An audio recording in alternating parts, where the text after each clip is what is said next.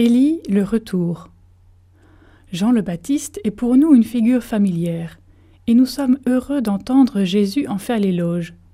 Mais tout d'un coup surgit un intrus. Que vient faire Élie dans cette histoire? Dans la tradition juive, Élie est le plus grand des prophètes.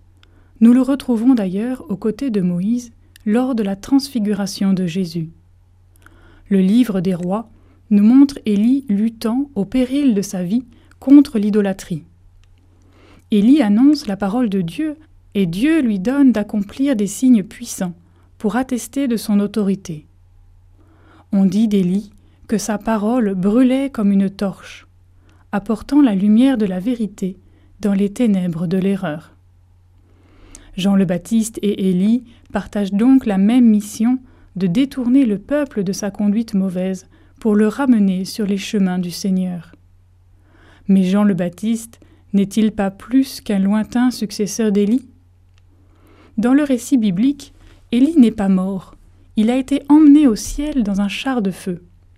Depuis lors, la tradition rapporte qu'Élie reviendra avant la venue du Messie. Si Jean le Baptiste est le prophète Élie qui devait venir, alors Jésus est le Messie.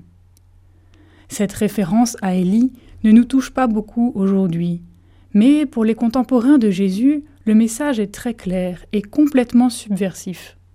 Jésus est notre Sauveur. Élie et Jean le Baptiste sont deux très belles figures du disciple missionnaire. Ils se nourrissent de la parole de Dieu au point que toute leur vie la proclame. Et nous, est-ce que notre vie proclame la parole reçue de Dieu?